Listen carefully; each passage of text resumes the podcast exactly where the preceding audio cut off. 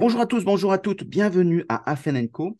Afen Co, la collégiale de la FEN. Aujourd'hui, on en est au numéro 278 et on a la chance d'avoir avec nous quelqu'un qui est déjà venu, que nos habitués connaissent bien, Anne-Charlotte Monéré, qui est déléguée générale de EdTech France et qui revient, comme euh, chaque année, euh, nous présenter soit en fin d'année, soit en début d'année, nous présenter un peu un bilan, on en est où et quelle est l'activité d'EdTech France, qui est une très très belle association.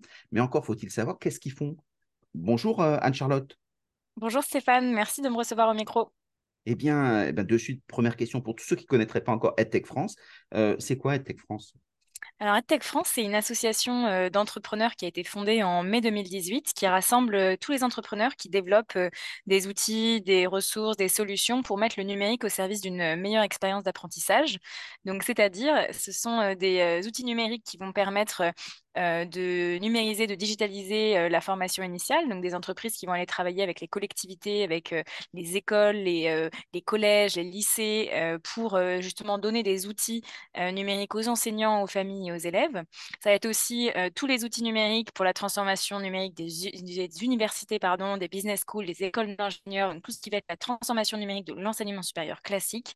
Et enfin, ce qui nous intéresse plus aujourd'hui, euh, tout ce qui va concerner la formation professionnelle, à la fois euh, dans la création d'outils et de processus numériques pour la digitalisation des services de formation, mais aussi tout ce qui va être la formation en entreprise et la formation en B2C, donc directement avec, l'utilisateur. Donc c'est un réseau euh, qui aujourd'hui compte euh, un peu plus de, 450 entreprises hein, euh, réparties dans, toute la France. donc on est très fiers de ça parce que c'est vrai que la filière EdTech, donc Education and Technology, est une filière qui ne cesse de grandir depuis, depuis le Covid, hein, depuis la crise sanitaire, de par tout un tas de raisons. Hein. il y a eu un changement culturel évidemment côté acteur de la formation avec l'urgence, la nécessité de mettre en place du numérique pour pouvoir continuer à former à distance. Et il y a aussi une conjoncture euh, économique qui était favorable sur les levées de fonds qui s'est ralenti euh, cette année. On, va en parler euh, par la suite, je pense, mmh. Stéphane. Mais voilà, donc une belle filière vaste qui couvre toute la chaîne d'apprentissage, qui a vraiment pour but d'utiliser la potentialité du numérique pour mieux apprendre, mieux former. Et nous, association, donc on a vraiment pour mission de fédérer ces entreprises, de les aider à se développer, à grandir, à s'exporter, à mettre aussi en avant l'innovation et le savoir-faire français auprès des décideurs publics. Donc on a mmh. une mission de lobby public auprès du ministère du Travail, du ministère de l'Enseignement supérieur et du ministère de l'Éducation nationale.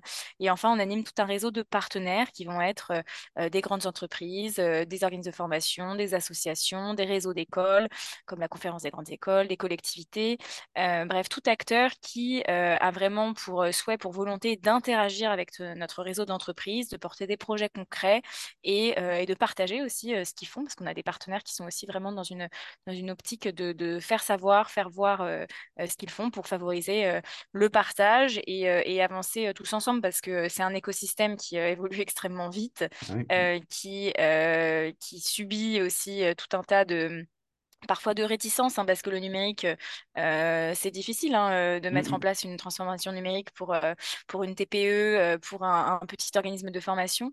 Donc il y a aussi un vrai besoin d'accompagnement, un vrai besoin d'échange. Et donc on, crée aussi beaucoup d'événements où les gens peuvent venir partager, se rencontrer, se challenger. Donc, donc voilà, on est vraiment un espace de partage et il y a un site internet, n'hésitez pas à aller voir. Et il y a une adresse mail d'ailleurs si vous avez des questions que je serais ravie de, de, de répondre euh, à, vos questions si vous en avez. Alors, sur l'organisation, euh, Yannick Raffnel est le président. Tout à fait. Euh, son mandat arrive à échéance, parce que c'est le mandat de deux ans, je crois, de mémoire. Alors, on est, donc on, est une association loi 1901, donc, euh, donc on a un conseil d'administration hein, qui sont des, des, entrepreneurs élus. C'est vraiment important parce que euh, parce qu'on est une association d'entrepreneurs pour les entrepreneurs. Donc, notre conseil mmh. d'administration mmh, mmh. Euh, est vraiment composé d'entrepreneurs du réseau qui eux-mêmes ont été membres et qui seront membres après. et du coup, on a neuf, neuf administrateurs élus tous les deux ans exactement.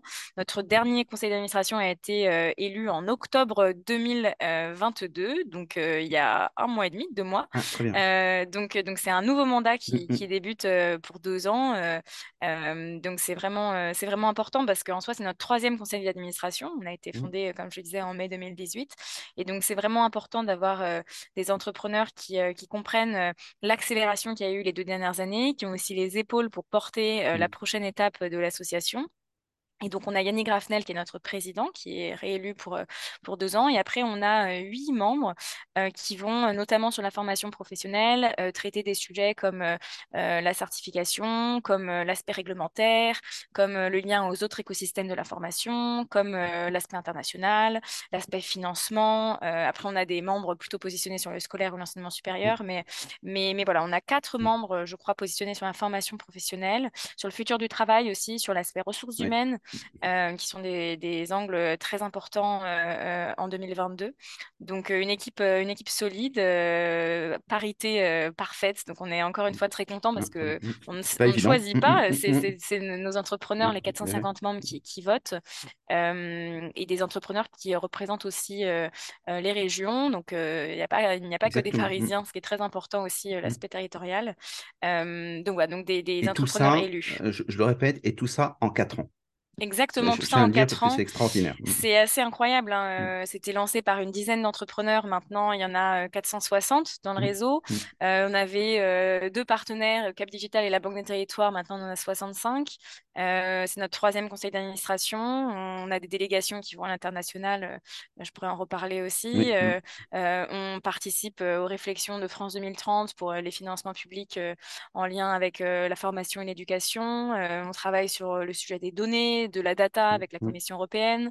Euh, on a cofondé un réseau européen euh, qui est euh, une alliance de, réseaux nationaux EdTech, justement, pour favoriser le partage au sein des différents pays d'Europe, parce que donc nous, on est EdTech France, mmh, donc mmh, on, anime la communauté française, on, l'aide à grandir, etc. Mais il y a une dimension européenne de plus en plus importante dans le contexte actuel. Et du coup, on a créé un réseau qui s'appelle la European EdTech Alliance. On créé il y a un an maintenant avec d'autres pays européens pour que tous les mois, on ait un rendez-vous mensuel où euh, moi, je vais rencontrer euh, la personne en charge de EdTech euh, Suède, EdTech Finlande, EdTech Espagne, EdTech Allemagne. Et Svenja Buisson qui, qui, avait piloté ça, je crois, parce qu'elle était déjà venue sur l'antenne pour ceux qui Exactement, se exactement. C'est la membre de notre... c'est une femme vraiment, vraiment très forte et qui s'y connaît extrêmement bien sur la EdTech européenne. Et elle était donc dans notre précédent bureau. Elle est plus à ce bureau actuel, mais dans le précédent bureau de EdTech France, justement, elle avait participé à fonder ce réseau européen qu'elle préside. Donc, elle est au conseil d'administration du réseau européen mmh, mmh, mmh. maintenant. Donc, elle s'y consacre à temps pour plein. Les pour les auditeurs, je, précise que on, devait se, on devrait en tout début d'année la faire intervenir, puisqu'elle est aussi en mutation professionnelle. Elle viendra nous faire un petit coucou, une présentation de ce qu'elle fait, ce qui l'intéresse, pour ceux qui ne s'en rappellent pas encore. Donc, très bien. Tout à fait.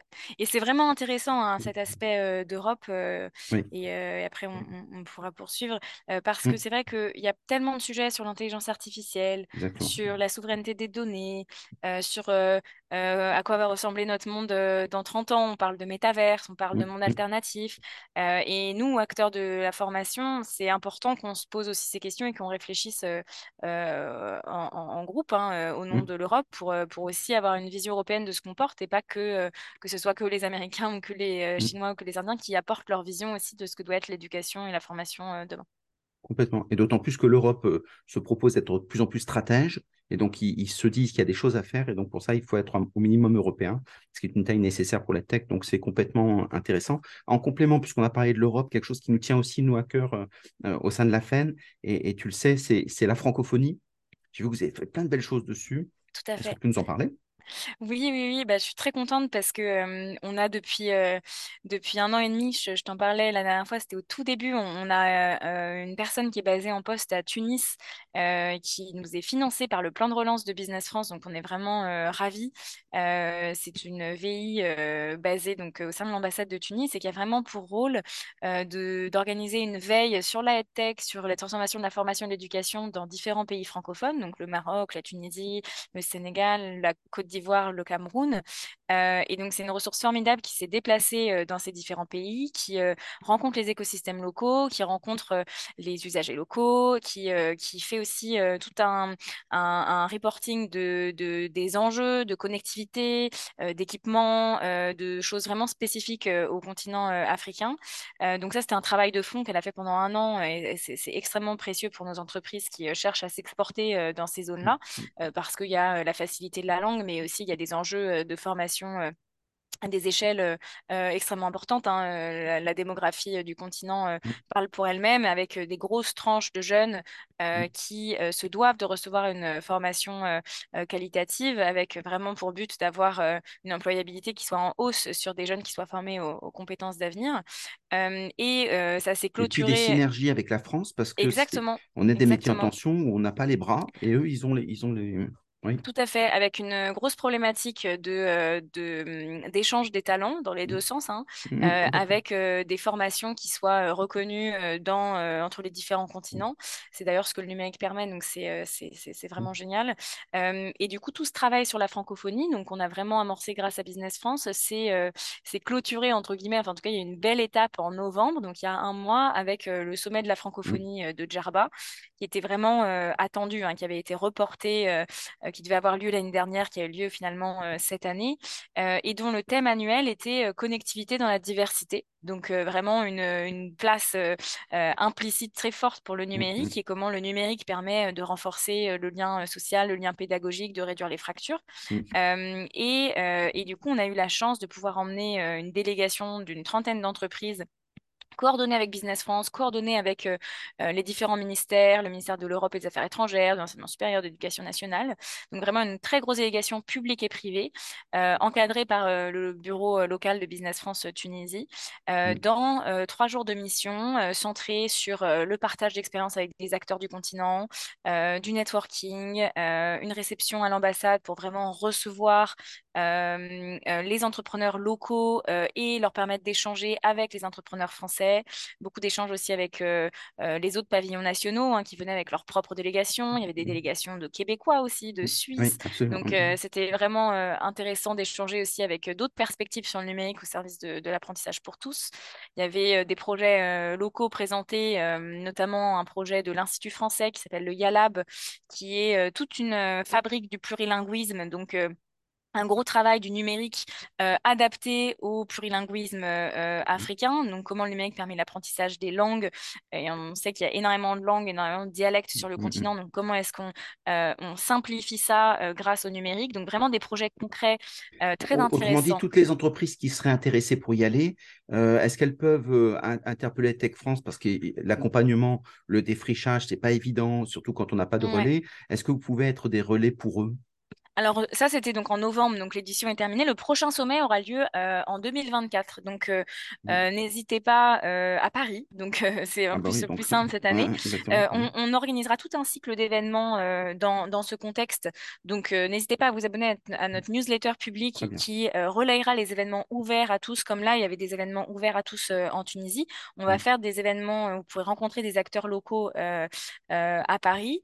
Et, euh, et après, notre VI, euh, pareil, publie euh, tout un tas de rapports euh, de marche, euh, sur les différents marchés. Donc, qu'est-ce que c'est que le numérique au Cameroun? Qu'est-ce que c'est que euh, le système de formation au Sénégal, etc., mm. diffusé via notre newsletter. Donc, toujours, toujours cet abonnement. Très bien. Mm. Et, et après, nous, on en fera un pas. relais pour pouvoir. voilà. De toute façon, on va faire quelque chose. de- euh, je préviens les auditeurs parce que c'est la première fois que j'en parle. On va essayer de faire quelque chose en, en février sur euh, le Maghreb. Et donc, on fera venir les, les associations des responsables de formation de ces pays-là. Euh, Si la VE euh, et veut venir pour en parler, pour, mais ah bien bah, génial. euh, avec euh, beaucoup de plaisir, parce que c'est une femme charmante. Et donc, euh, on va essayer de mettre en lumière des, certaines choses. On va voir un peu ce que ça donne. Mais en tout cas, ils nous ont donné un accord de principe. Ça, Bah, génial. Mm, Et on, on organise euh, une session, nous, dans le cadre du Learning Planet Festival, qui est un festival annuel en ligne sur, euh, sur, euh, sur la formation et, et l'éducation au sens large.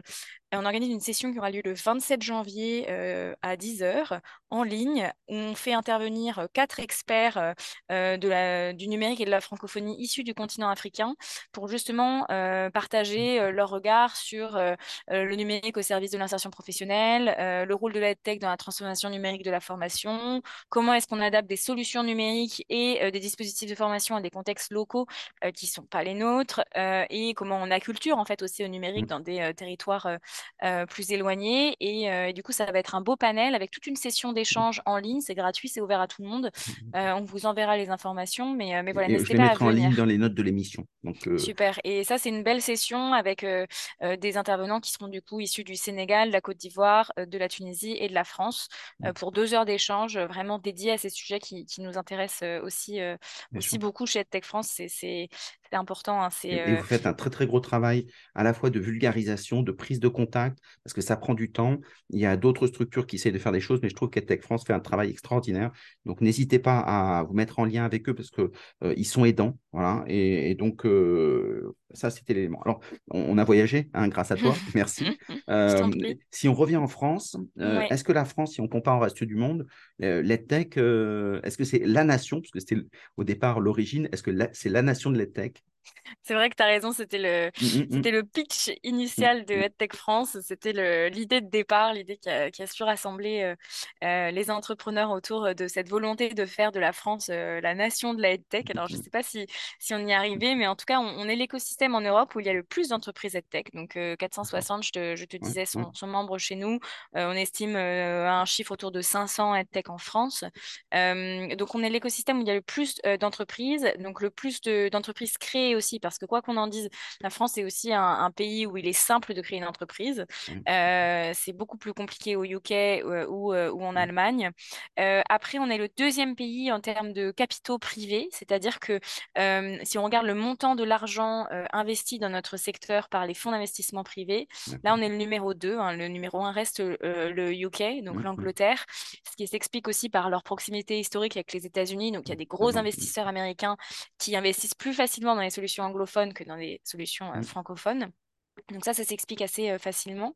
Euh, et après, on a en France un marché qui, qui est, euh, qui est reconnu pour sa proximité avec euh, la recherche, mmh. euh, pour notre capacité à avoir des chercheurs qui travaillent dans nos entreprises, avec notamment le dispositif des thèses CIFRE, donc la possibilité mmh. d'avoir vraiment des chercheurs qui travaillent à temps plein pour des entreprises. Ça nous permet d'avoir des, des, solutions numériques qui, qui sont vraiment basées sur la neuropédagogie, les neurosciences. Et ça, ce n'est pas le cas dans tous les autres pays. La TIEF nous a montré, qui est une association qui travaille justement sur ces Bien sûr, nous a montré qu'il y avait plein de choses intéressantes.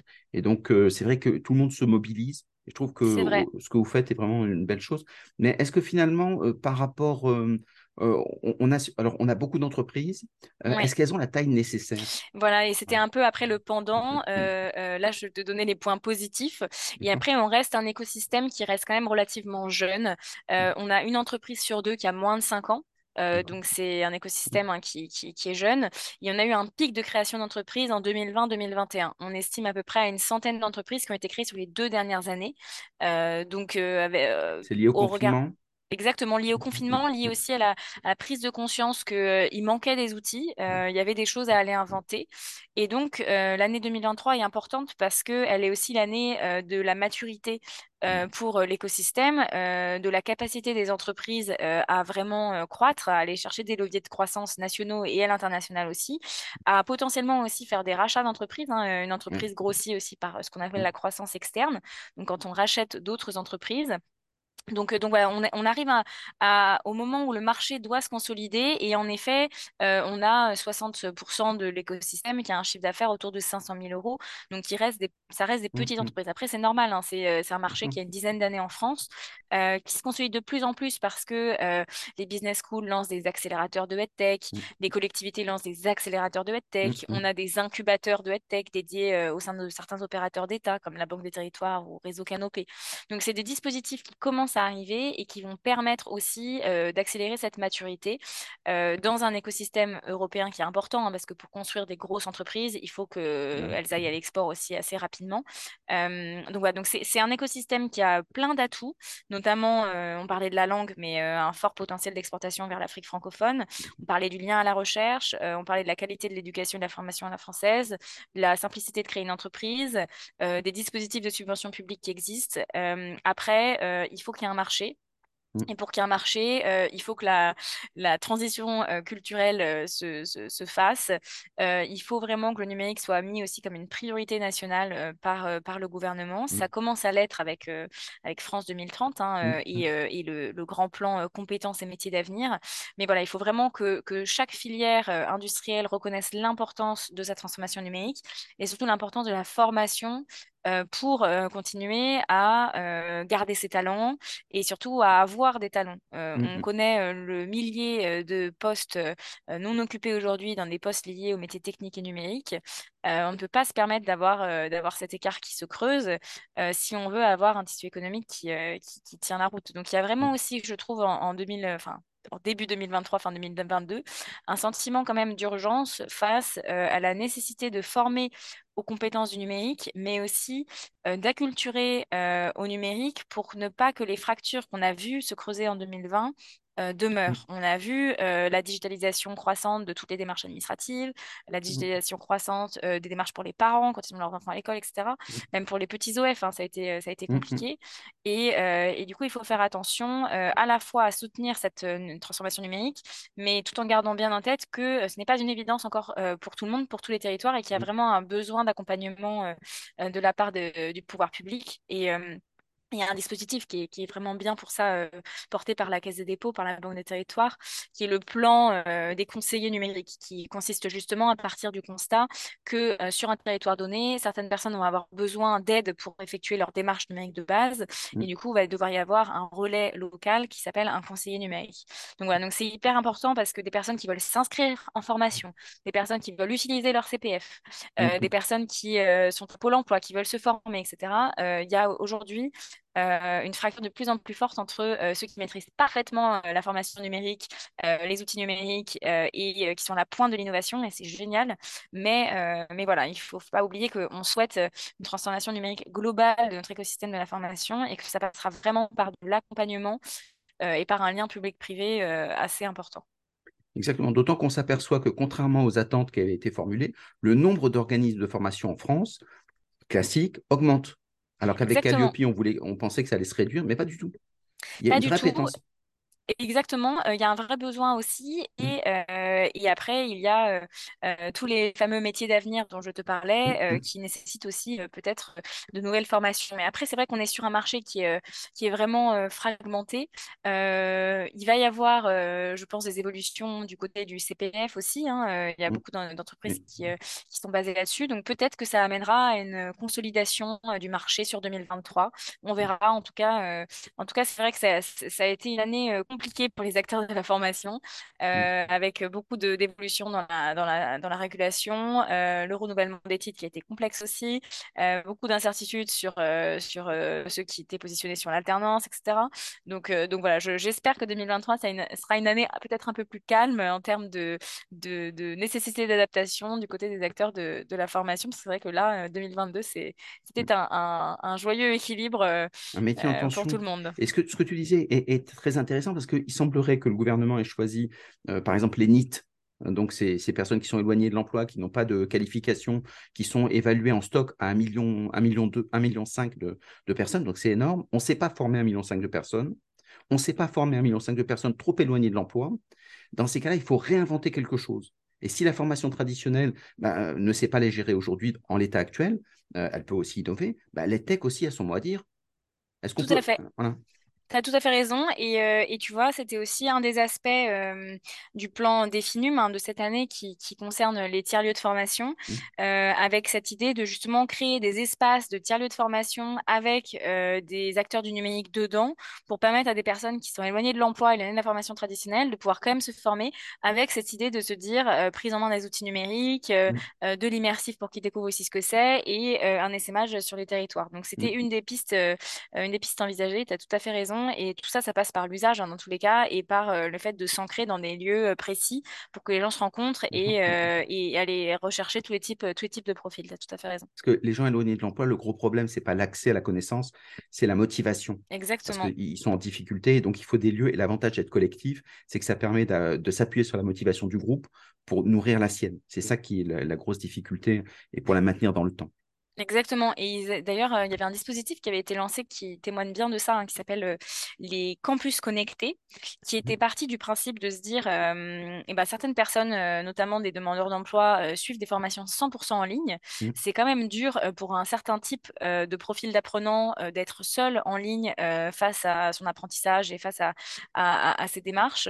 on va créer des campus connectés pour que différentes personnes qui suivent des formations 100% en ligne puissent avoir des temps d'échange avec des tuteurs lecture, Mm. des temps de partage aussi pour partager avec d'autres apprenants ce qu'ils apprennent.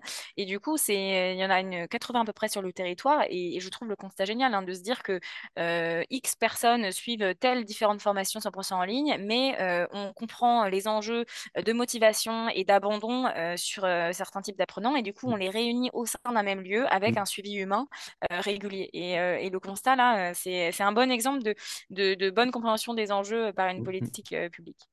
Et quand on voit, il y, a tout un travail sur l'engagement, le fait de travailler sur des groupes WhatsApp, hein, c'est pour donner, enfin, il y a, d'autres supports, mais des groupes assez classiques, ça permet justement de travailler, de garder le contact. Et comme le, les gens se disent, tiens, j'ai l'idée, au lieu d'attendre de se retrouver à telle période, eh bien, il y a un animateur qui, de façon synchrone ou asynchrone, peut faire des belles choses. Enfin, tout est possible. Autrement dit, c'est un peu le Far West, je trouve. C'est-à-dire ouais. qu'il faut y aller, et, et, donc ça veut dire qu'il y a des choses qui marchent. Euh, un, un, dernier, un dernier point pour euh, euh, les, les, responsables de formation sont un peu réservés pour les tech parce qu'ils se disent souvent, comme tu le disais, les, les, entreprises se lancent, sont jeunes, les startups par définition, puisqu'elles startent, donc elles sont jeunes. Dans ces cas-là, les, les responsables de formation ont du mal à les prendre en compte en disant faites vos preuves, et quand vous serez au point, quand vous serez reconnu par, par les autres, dans ces cas, on veut bien travailler avec vous. Est-ce que c'est quelque chose que tu retrouves? Alors oui, ça c'est quelque chose qu'on peut entendre. Après, il y a quand même euh, 40% de l'écosystème qui sont des entreprises vraiment matures, qui ont justement fait leurs preuves, notamment sur les deux dernières années. Donc autant ce commentaire, euh, c'est difficile d'y répondre, je pense, il y a trois ans. Autant euh, maintenant, fin 2022, euh, il y a tellement de belles entreprises qui travaillent avec des gros organismes de formation, avec des gros CFA d'entreprise, des entreprises en plus extrêmement exigeantes, type Safran, Thales, Mm. euh, des gens qui ont des, des, grosses normes en termes de sécurité et surtout de résistance technique au volume de connexion. Qu'aujourd'hui, on a quand même des, des, des très belles réussites euh, euh, au sein du secteur. Et après, pour moi, mon conseil pour un responsable de formation euh, qui justement réfléchit à travailler avec des tech, c'est vraiment de, de, de, définir ses priorités. Qu'est-ce que c'est que la priorité? Est-ce que c'est la digitalisation des processus d'apprentissage? Est-ce que c'est donner des outils aux formateurs? Est-ce que c'est simplifier l'expérience apprenant, c'est-à-dire les examens, l'inscription, mais pas du tout la pédagogie? Mm. Est-ce que ça va être de l'équipement? Euh, à dissocier du contenu. Donc, il ne faut pas vouloir euh, tout faire à la fois. Je pense qu'il faut vraiment prendre brique par brique, décomposer euh, le parcours de l'apprenant et voir sur quel aspect on veut vraiment mettre du numérique et en mettre de manière pérenne pour vous en sortir. Parce que il, il, y a vraiment différents outils qui peuvent être utiles de l'inscription à la sortie de l'apprenant, que ça soit sur le contenu de l'apprentissage ou sur tout ce qui se passe à côté, pour le responsable de l'organisme de formation, mais aussi pour le formateur. Donc, il y a vraiment aussi ces différentes, euh, différents points de vue à voir pour ne pas, un, se sentir perdu et surtout pour savoir ce qu'on cherche. Et quand vous venez à un salon, par exemple, Learning Technology, ou euh, solution RH, vous venez avec une idée précise de ce que vous cherchez pour votre brique et Mm. c'est tout de suite plus facile en fait. Et on a l'impression qu'il y a 10 000 solutions, mais en fait, pour, si vous segmentez vraiment vos besoins, euh, je promets qu'il y a à chaque fois 4-5 entreprises par besoin et ça vous donne quand même une bonne idée pour, euh, pour, pour, pour, trouver la, la, le, le, prestataire qui, qui répondra le mieux à votre besoin c'est souvent ce qui fait défaut. C'est-à-dire qu'on voit par exemple l'émergence des podcasts. Euh, entre l'émergence des podcasts euh, 2020, quand Clubhouse est, est, apparu, et la mise en place des podcasts apprenants, ça n'a pris qu'un an, ce qui est très très peu. Et toutes les boîtes du CAC 40 ont fait des expérimentations. Euh, ça veut dire qu'en fait, les responsables de formation sont tellement largués qu'ils se disent, ça a l'air d'être, je le suis, ça a l'air d'être le Graal. Donc demain, il y aura un autre Graal. Et donc, il y a un phénomène de mode qui apparaît en disant, je ne veux pas être lâché de l'innovation, mais je n'ai pas de stratégie. Ouais, et c'est pour ça que pour moi, euh, pour justement ne pas se stresser inutilement et avoir euh, l'impression qu'il y a une mode à suivre euh, Mm, mm. et, et, que du coup la stratégie numérique est difficile à construire, je pense qu'il faut vraiment que vous partiez euh, des besoins terrain que vous avez dans votre expérience, faire confiance à ce que vous faites depuis plusieurs années, voire même beaucoup d'années, et, et chercher vraiment à mettre du numérique sur les étapes de ce que vous faites déjà dans votre parcours d'apprentissage. Et là, ça marche. Et là, vous vous détachez de toutes les tendances de mode. Parce que par exemple, peut-être que vous faites euh, des modules, euh, euh, je sais pas, par exemple, dans le parcours de formation, il y a à un moment donné une visite d'usine. Je sais pas, c'est Mm, quelque chose que vous voulez mettre en place. Vous avez mis ça en place, ça vous prend du temps, c'est c'est difficile de coordonner tout le groupe, c'est une visite d'usine pour, je sais pas, former à tel ou tel geste. Et bien, typiquement, là, l'immersif peut être intéressant parce que vous faites un module de deux heures qui permet de visiter à tout le monde de manière virtuelle l'usine, de répéter éventuellement le geste technique sans qu'il y ait de risque, de coût ou de temps perdu. Et là, ça peut être utile. Mais si vous vous dites, euh, ah, j'aimerais bien faire de l'immersif, bah, si ça se trouve, euh, vous faites de l'apprentissage de langue euh, et euh, ça n'a aucune, aucun intérêt dans, dans ce que vous faites.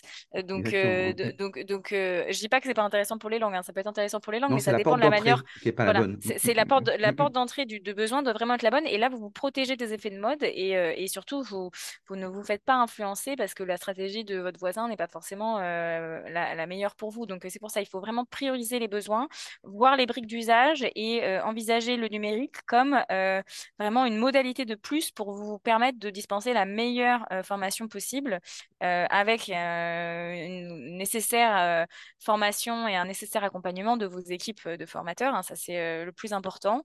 Donc aussi, toujours se dire quand on met en place un outil, on vérifie que tout le monde sait s'en servir, on Mhm. vérifie que ça soit bien pris en main, parce que sinon, on voit aussi beaucoup de qui s'équipent d'outils qui finalement ne sont pas utilisés Mhm. parce que les équipes n'ont pas été concertées. Donc il y a aussi, je pense, euh, le besoin de, de- d'a- d'essayer vraiment de concerter euh, avec, euh, avec les équipes pédagogiques, avec, avec les équipes administratives, pour être sûr que ça soit vraiment un besoin commun à, à- à tout le monde, en fait. Ça nécessite un gros investissement pour les entreprises de prévoir un budget conséquent, disant le numérique, euh, ça coûte. Pas forcément. Vraiment, euh, si vous travaillez euh, brique par brique, euh, les tarifs des entreprises EdTech sont, sont vraiment raisonnables et surtout sont adaptés en général au volume d'apprenants que vous avez. Donc, si vous êtes un petit organisme de formation, vous payez pas le même prix qu'un gros organisme de formation. C'est quand même pas mal à avoir en tête. Et, et beaucoup d'entreprises EdTech ont vraiment, sont vraiment en capacité d'adapter aussi leurs solutions. Donc, on va dire peut-être 80% de générique, mais après, il y a du Mhm. 20% de sur-mesure et d'adaptation à vos besoins. Donc, euh, c'est en général des, en tout cas des coûts qui sont vraiment euh, qui sont rentabilisés pour vous et qui vous permettent ensuite d'aller euh, toucher plus d'apprenants ou d'augmenter le coût de votre formation parce que vous montez en gamme, vous montez en qualité. Donc, donc, faut vraiment le voir comme un investissement long terme et garder en tête que, que c'est des, des tarifs qui sont adaptés aussi à votre taille et qui, et que si vous faites une chose après l'autre, ce n'est pas rédhibitoire. C'est une courbe d'apprentissage. Alors, puisqu'on arrive à la fin, j'aimerais, j'aimerais parler de, juste de la banque Lazare euh, et donc poser une question qui est un, un très bon écosystème. Euh, donc, les ressources humaines se sont, se sont lancées dans, dans, euh, dans le fait de créer des, des liens avec des, des start-upers, des gens qui ont une année ou qui se lancent avec eux. Simplement, ce que je trouve très intéressant, c'est qu'au lieu d'attendre qu'ils aient fait leurs preuves, ben, ils les aident à faire leurs preuves, ils les aident à construire un POC. Et donc, et ça veut dire que déjà, vous avez des, des créatifs qui sont autour de vous par rapport à vos besoins et, et les capacités qu'ils sont capables de vous offrir, mais aussi pour vous, vous leur donner la notoriété, donc vous, les, vous leur donnez le statut social, parce qu'après, ils se, Mm. ils se prévalent de ça. Mais ce qui est hyper intéressant pour les responsables de formation dans leur univers, c'est qu'en donnant des micro-missions à tout le monde, ça leur permet de faire travailler plein de gens et d'avoir une agilité euh, numérique euh, passionnante, surtout quand ce n'est pas notre domaine, parce qu'on les écoute, mais on sait ce qu'on veut dans le canal Oui. historique. Est-ce que ça, si, si, des gens viennent euh, te voir euh, ou viennent voir euh, Tech France, ils ne sont pas obligés tous de venir te Mhm. voir, mais dans ces cas-là, est-ce que c'est quelque chose où tu peux les aider pour les, les flécher, pour les orienter sur Ouais, ces startups? Bah, complètement. hein. Nous, on a un écosystème qui est vraiment volontaire et qui est dans cet esprit de co-construction euh, euh, vraiment euh, de manière très forte. On soutient plein de programmes comme ça de co-construction, souvent au sein de d'établissements du supérieur, plutôt par exemple un programme qui s'appelle euh, EdTech Labs au sein de Sigway Université, où justement on part du principe que si euh, le- l'université elle aide à co-créer une, entre- une EdTech dès le début euh, avec euh, les étudiants, avec les professeurs, elle va être le plus adaptée euh, possible. Donc côté organisation de formation, ça peut être des choses aussi qui sont Mmh. vraiment intéressantes. hein. Il y a Mmh. plein de de OK. jeunes pousses qui sont, euh, qui sont vraiment euh, preneuses de justement cet accompagnement et ce lien avec le terrain pour que le produit fini soit le plus adapté possible aux besoins, hein, complètement. Mmh. Alors, si les responsables de formation en entreprise, alors bien sûr, il y a des organismes de formation, ils ont compris tout l'intérêt de venir à Tech France, mais est-ce qu'ils ont intérêt, les responsables de formation en entreprise, à adhérer? Alors oui, on a justement un réseau de partenaires euh, pour ça. Ça vous permet d'avoir accès à de la veille, ça vous permet d'avoir accès à des sessions thématiques sur, euh, sur des thèmes qui peuvent euh, vous intéresser. Je parlais du virtuel, je parlais de la certification, mais euh, ça peut être le pair à pair, ça peut être euh, Mmh. la pédagogie inversée, l'international, on en a pas mal parlé. Après, on a tous nos événements physiques qui sont vraiment utiles aussi pour aller, aller à la rencontre de l'écosystème. On a des hubs régionaux qui font qu'on a une présence dans toute la France, donc vous n'êtes pas obligé d'être en région parisienne. Mmh. Et, et au contraire, nous, on est hyper contents d'avoir des partenaires qui sont, qui sont des, personnes du terrain, qui sont confrontées en permanence aux usages et qui nous apportent aussi leurs expertises. Donc, il y a vraiment un partage donnant-donnant. L'écosystème peut vous apprendre beaucoup, mais nous aussi, on a on a beaucoup à apprendre de vous. Donc, euh, donc il y a, y a une page partenaire sur le site internet. N'hésitez Mm. pas à, à aller voir et, euh, et sinon à nous écrire. hein. c'est euh, c'est très précieux. Et nous, plus, plus on a de, de relais, de partenariats sur, sur le territoire, plus, plus la tech en bénéficie. hein. Le but, c'est d'être ancré dans le réel et de faire avancer euh, l'écosystème avec des produits qui servent vraiment euh, les usages d'aujourd'hui et, et, et de plus tard. Donc, euh, c'est, c'est au contraire. Merci. Et d'ailleurs, c'est le but aussi de, de ces rendez-vous annuels, Stéphane, c'est pour faire le Mm. point euh, sur nos écosystèmes mutuels et pour euh, les rapprocher, euh, les rapprocher au mieux. Exactement. Donc, n'hésitez pas, EdTech France, c'est un lieu où, où on a une cartographie et dans ces cas-là, on peut tracer son territoire avec une vraie bienveillance dessus. Et puis, on a Anne-Charlotte Monéré qui est, qui est votre guide. Donc, euh, elle sera là partout où vous en avez besoin. Donc, mais c'est très intéressant d'être accueilli sur des sujets où on sait très bien que les responsables de formation, c'est pas leur univers. On parle de blockchain, on parle de plein de sujets qui sont compliqués. Euh, donc, il faut quelqu'un qui décrypte ça et où on ne se sente pas agressé en se disant j'ai une solution à vendre. Euh, bien sûr qu'il y a du business à faire, mais où on puisse tra- travailler sur cette cartographie. Donc ça, c'est ce que j'aime beaucoup dans, le, le- euh, dans EdTech France et surtout cette dynamique-là où euh, très très présente en, je le répète, 4 ans. hein, c'est énorme. Euh, Qu'est-ce qu'on peut te souhaiter, Anne-Charlotte, pour l'année euh, 2023 Alors écoute, qu'est-ce qu'on peut me souhaiter? Bah, il s'est déjà passé tellement de choses euh, en 2022. Euh, si on peut, on peut me souhaiter euh, que la situation économique reparte euh, un petit peu, parce que c'est vrai que ça, ça affecte tout le monde. hein, euh, ça affecte nos, nos- nos entreprises, ça affecte la capacité à aller lever des fonds, ça affecte la capacité à mhm, s'exporter. Donc un peu plus de calme global en Europe et dans le reste du monde, ça c'est important. Et, et ensuite. Euh, une priorisation de la formation vraiment comme, euh, comme, euh, comme, comme axe de transformation euh, nationale. hein. Je pense que c'est extrêmement important que, qu'on ne parle pas euh, que de compétences d'avenir, mais qu'on parle aussi de compétences du quotidien et d'usage du numérique au quotidien avec des fractures qui, qui continuent à se réduire, comme je disais, et non pas à se, à se creuser. Et, et voilà, et après un écosystème EdTech qui continue à rayonner, qui continue à grandir avec plein de nouvelles entreprises et des entreprises qui, euh, qui se portent bien. Et tous Voilà. ceux qui veulent se lancer dans justement les organismes de formation, ça vaut la peine d'aller regarder ce que EdTech peut vous proposer, que ce soit en produits de formation, que ce soit en usage. C'est très intéressant de se dire la formation a beaucoup d'appétence. Il y a un grand rêve de gens qui se disent j'aimerais bien me lancer euh, dessus, mais ça peut être l'occasion aussi de nourrir les start-upers euh, et donc après d'être d'être suivi avec des accélérateurs et on, on souhaite du bonheur à tout le monde. Il y a une date importante sur euh, cette année à venir? Pour Alors France. écoute, euh, il y a plein de dates importantes. J'en citerai une parce qu'elle arrive vite. C'est euh, celle du 1er et du 2 février avec Learning Technology. Euh, c'est un grand événement autour du digital learning qui a lieu à Paris. On aura un village start-up de, d'une quarantaine d'entreprises. Donc venez les rencontrer, venez échanger avec elles. Il y a aussi plein de, de plus grosses entreprises sur le reste du salon, mais il va y avoir des super conférences. Et, et donc voilà, donc c'est dans un peu plus d'un mois à Paris et, et c'est un peu le, le grand rendez-vous de cet écosystème du digital learning. Donc euh, j'y serai, euh, notre équipe y sera. Euh, donc venez vraiment les rencontrer, ils viennent de toute la France pour partager à cette occasion. Donc euh, 1er et 2 février, on sera là. N'hésitez pas à venir sur notre stand. Et la FEN est partenaire depuis 20 ans avec eux. Donc, on- Mm, mm. c'est une affaire qui marche. En tout cas, euh, venez nombreux. C'est vraiment intéressant. C'est l'occasion de venir. Merci beaucoup, Anne-Charlotte Monéré, euh, déléguée générale de EdTech France. Eh bien, dans ces cas-là, si on veut, si on veut te joindre, on te joint sur, euh, tu l'as dit? Sur le site, il y a l'adresse euh, contact, vous verrez, qui sera euh, redirigée Mm. ensuite euh, vers moi ou, vers notre bureau. Donc, euh, contact@techfrance.fr. Euh, vous avez tout sur le site. Voilà, vous avez la cartographie de nos membres. Vous avez euh, l'étude 2021 qu'on avait faite sur le marché, si vous voulez la, la télécharger. Donc, bah, n'hésitez pas à aller voir et, euh, et au plaisir d'échanger avec vous. Exactement. Tout ce qui n'est pas, n'hésitez pas à le demander. C'est vraiment, vous serez bien accueillis. Et je ne fais pas partie d'EdTech France, donc je peux le dire avec euh, une vraie distance. Merci beaucoup. Au revoir à tout le monde. Bye bye. Stéphane. Merci. Merci.